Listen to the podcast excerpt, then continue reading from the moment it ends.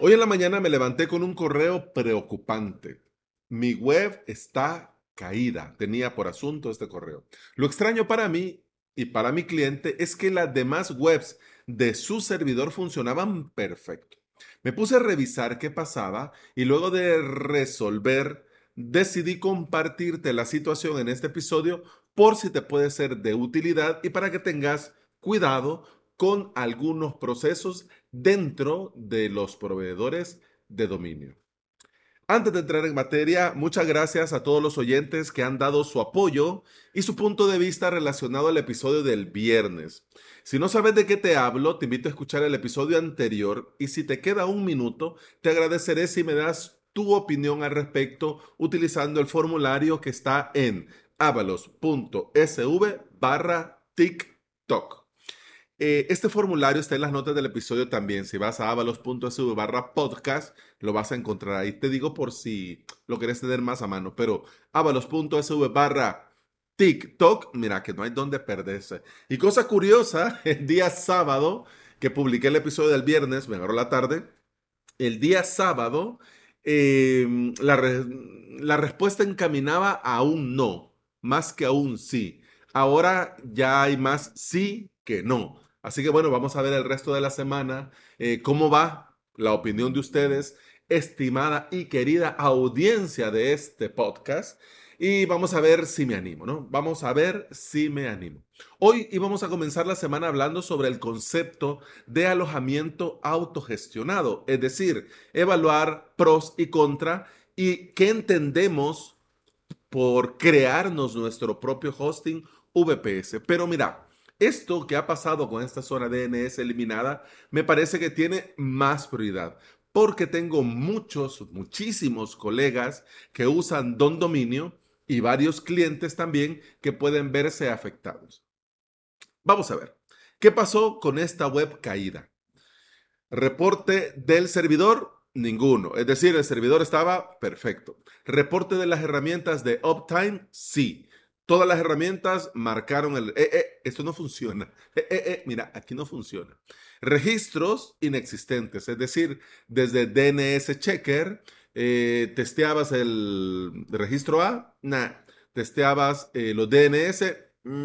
Testeabas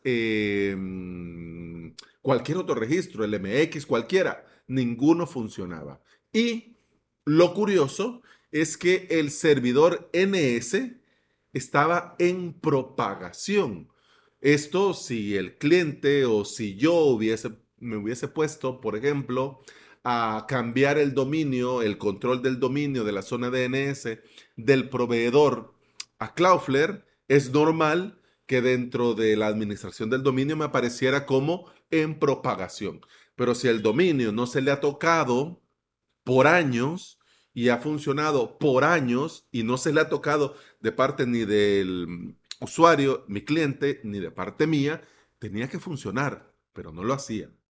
No lo hacía. Así que lo primero que pensé viendo el panorama es que posiblemente el dominio había caducado, se había vencido y que al cliente se le había ido el santo al cielo y que no había renovado. Pero no, estaba vivito y coleando el dominio, es decir, que no estaba vencido. Entonces se tenía que seguir tirando del hilo y no había duda que era tema del dominio, es decir, la parte del servidor, la parte del WordPress, la parte del panel de control, todo eso descartado completamente porque todo apuntaba desde el inicio a que era cuestión del dominio. Y bueno, del proveedor. Es decir, no había duda que era tema del dominio y no había duda que era movida del proveedor, que por cierto es Don Dominio. Al entrar al dashboard, lo que me llamó la atención fue que en cambios recientes estaba un reporte de baja del servicio de alojamiento. Es decir, que en esa misma madrugada, hora del Salvador, se había dado de baja el servicio de alojamiento. Es decir, no lo hice yo, no lo hizo mi cliente. O sea, esto se hizo solo. Y por supuesto, por si te lo estás preguntando, la web de mi cliente tiene años en un VPS administrado por mí. Por lo que la baja de un servicio de alojamiento no debería matar la web, no debería tirar la web. pero lo que vos y yo entendemos como alojamiento web poco tiene que ver con lo que entiende un dominio, porque cuando vos vas a contratar desde tu dominio este paquete de alojamiento, para ellos este apartado del dominio contempla tres opciones, página web o correo, correo electrónico y redirecciones. Es decir, en la primera opción contratas hosting compartido con o sin correo, pero lo puedes hacer con o sin correo, pero hosting. En la segunda opción no contratas hosting, solo correo. Y en la tercera opción le añadís a tu dominio la posibilidad de administrar redirecciones, una zona DNS y páginas de parking. ¿Hola? Sí, sí, lo dije bien. Dentro del alojamiento web tienen contemplado el tema de la zona DNS dentro del alojamiento web. Sí, hola, don Dominio, ¿hay alguien ahí con criterio, por favor? ¿A quién se le ocurre meter la administración de la zona DNS del dominio en el menú página web? y que por, el, por, el, por lo que sea en el menú página web, en el menú alojamiento web, y que por lo que sea por el motivo que sea, este se puede eliminar dejando el dominio sin la zona DNS. Mm. Bien, para el que no entienda, el que sea nuevo en la sala, no te preocupes. Vamos a poner un poco de contexto. La zona DNS es una serie de registros que hacen que tu dominio haga cosas. Es decir, que, por ejemplo, en el registro A, vos estableces la IP del servidor donde vas a alojar y donde se va a servir tu sitio web. Por ejemplo, con los registros MX, pones, configuras, añadís los registros que tienen que ver con el servidor de correo. Luego también tenés, por ejemplo, los TXT, los registros TXT con todo lo que tiene que ver con la seguridad del propio dominio y que tiene que ver y está vinculado con el correo. Por ejemplo, el, SPF, el DMARC, el DKIM, el PTR, etc. Es decir, que si la zona DNS eh, no está disponible, el dominio queda inservible. Aunque esté activo, es decir, aunque vos hayas pagado y todavía te falten meses para renovar. Si no hay zona DNS, prácticamente no hay dominio porque no te va a funcionar nada. Nada. Por eso mi duda, zona DNS en el menú de alojamiento web y con la posibilidad de que se autoelimine. Mm, bueno, de las opciones que te digo, eh, es gratis, o sea, esto es gratis. Pero sepa por qué, sepa, sepa Dios por qué. Después de muchos años, a Don Dominio le pareció buena idea dar de baja el servicio de alojamiento para este dominio, eliminando completamente la zona DNS, dejando a este dominio sin web, sin correo y sin nada. Con los demás dominios de mi cliente no se tuvo problema porque todos están dentro de Cloudflare. Es decir, que para todos los demás dominios ya habíamos hecho el cambio y el control de la zona DNS no la tenía Don Dominio, sino que se la hemos delegado a Cloudflare.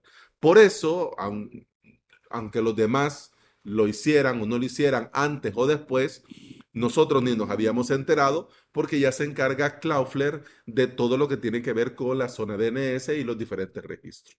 En esta web en particular, había un tema del correo que todavía no lo había resuelto mi cliente y me dijo, no te preocupes Alex, esto me lo veo yo después, despreocúpate de esto. Yo, pues, ok.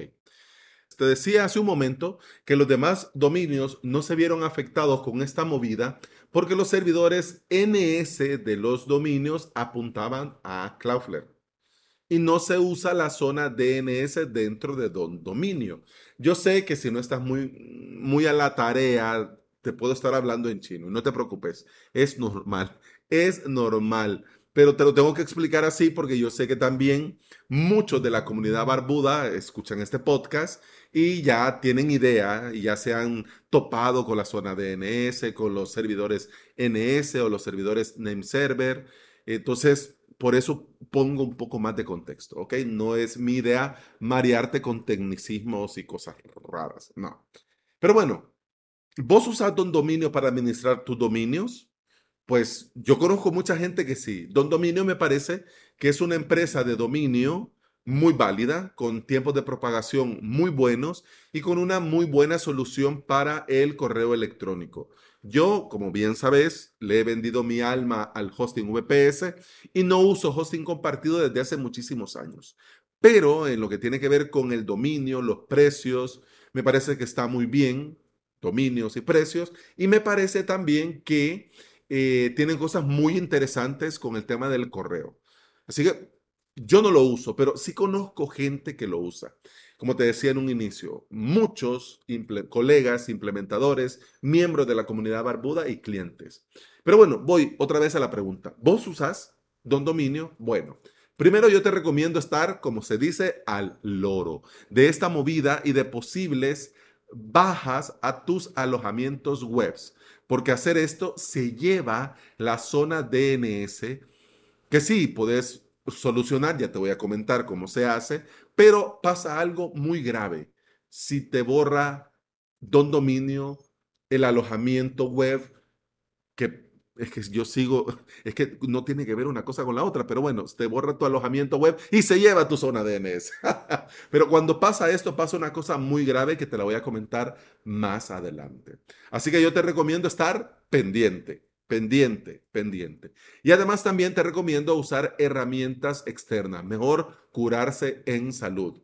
Una herramienta externa para administrar el dominio y ya lo tenés hecho. Así no pasas estos sustos ni disgustos. Por ejemplo, está Cloudflare, está StackPath, el propio Google Cloud DNS y nuestro amado Hesner también tiene la posibilidad de administrar tu zona DNS y puedes añadir los dominios y administrarlo desde el propio panel cloud de Hessner. Una maravilla.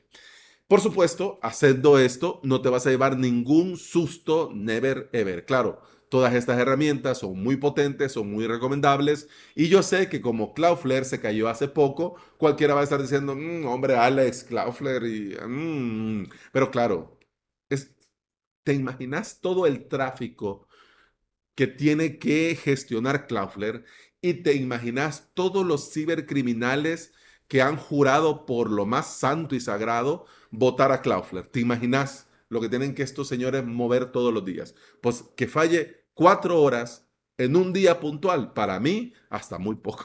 Y para mí lo hacen muy bien. Así que sigamos con nuestra vida. Por eso te recomiendo, por eso te recomiendo otras herramientas. Sigamos con el episodio. Muy bien. Vamos a ver, en el caso que sigas administrando tu dominio dentro de Don Dominio y te llegara a pasar esto, lo que tenés que hacer para resucitar tu zona DNS de tu dominio es entrar a tu cuenta de Don Dominio, luego dar clic en el dominio moribundo, das clic en alojamiento web, das clic en contratar plan, das clic en redirecciones, luego de las pestañitas que te van a aparecer, das clic en la última pestañita de la derecha que dice redirecciones y parking y das clic en asignar al dominio. Te va a aparecer un mensaje que dice servicio de redirección y parking. En unos minutos el servicio estará disponible y efectivamente es cuestión de minutos. 3, 4, 5. Yo te recomiendo darle 15 minutos para que se propague lo que se tenga que propagar, propagar y te funcione correctamente todo a la primera. Muy bien, ya está, ¿no? Sí, te aparecen las opciones desaparecidas en el dominio. Eso es importante, porque cuando ya está esto efectuado, vas a ver que abajo, abajo de alojamiento web, ya te van a aparecer opciones que antes no te aparecían, incluyendo la zona DNS, que solo Don Dominio sabe por qué la meten en alojamiento web. Solo ellos saben, pero yo me quiero quitar la espina y le voy a preguntar. Lo malo, como te decía hace un rato, que si bien es cierto que esto es cuestión de minutos, se elimina, sucede el problema, creas nuevamente, se soluciona en minutos, no es grave. Lo grave, lo malo, lo fatal es que al crearte este nuevo plan de alojamiento web para incluir la zona DNS, te crea una zona DNS totalmente nueva. Es decir, que si tenías registros apuntando a otro servidor, se perdió. Si tenías registros apuntando a servidores de correos, se perdieron. Si tenías configurado CNAME para utilizar con algunos SaaS, se borraron. Si tenías registro de Amazon SES y configurado el Amazon SES para que te fuera impecable, todo eliminado. Y esto sucede con todos con todos los registros, porque cuando se crea esta nueva zona DNS, eh, Don Dominio pone los registros estándar de un dominio de Don Dominio, es decir, su registro A, su registro MX, sus registros CNAME, sus registros TXT, pero los de Don Dominio. Todo se ha perdido y se debe volver a poner a punto. Por eso me pareció esto muy grave, muy, muy grave muy grave porque no tenemos la cultura, porque no suele, esto es rarísimo, pero no tenemos la cultura de hacer copias de nuestra zona DNS una vez que hemos terminado de hacer un cambio. Yo no conozco a nadie que lo haga. Yo lo hago cuando agrego el dominio a Cloudflare. Le hago una copia ahí, pero luego los cambios que hago, pues a se me va el santo al cielo y nunca me he puesto a pensar que me los van a eliminar. Porque ¿quién te va a eliminar la zona DNS de un dominio? Pues ya vimos, Don Dominio lo hace. Pero como te digo, esto me pareció muy grave y por eso comenzamos hablando de este problema el lunes. Y a inicio de semana y pospusimos el tema que teníamos para el próximo lunes. Entre semana me voy a poner en contacto con Don Dominio para hablar y ver si me pueden dar un poco de feedback del por qué han metido la zona DNS dentro del alojamiento web y por qué se elimina de la nada si es indispensable para el funcionamiento del dominio. Les pregunto y si ellos me responden, con mucho gusto te comparto lo que me han dicho aquí en el podcast. Y bueno, hemos terminado el episodio 732 de Implementador WordPress y VPS. Se despide de vos Alex Ábalos, formador y especialista en servidores y paneles de control que son usados para crear y administrar hosting VPS. Me puedes encontrar en avalos.sv donde también tendrás los enlaces a mi academia y a mi servicio de alojamiento. Te invito a volver y escuchar otro episodio porque en este podcast no solo te hablo de batallitas con proveedores de dominio, sino que también te hablo de WordPress, de hosting VPS, de emprendimiento y del día a día al trabajar online. Muchas gracias por escucharme, muchas gracias por acompañarme y continuamos en el próximo episodio. Hasta mañana. Salud.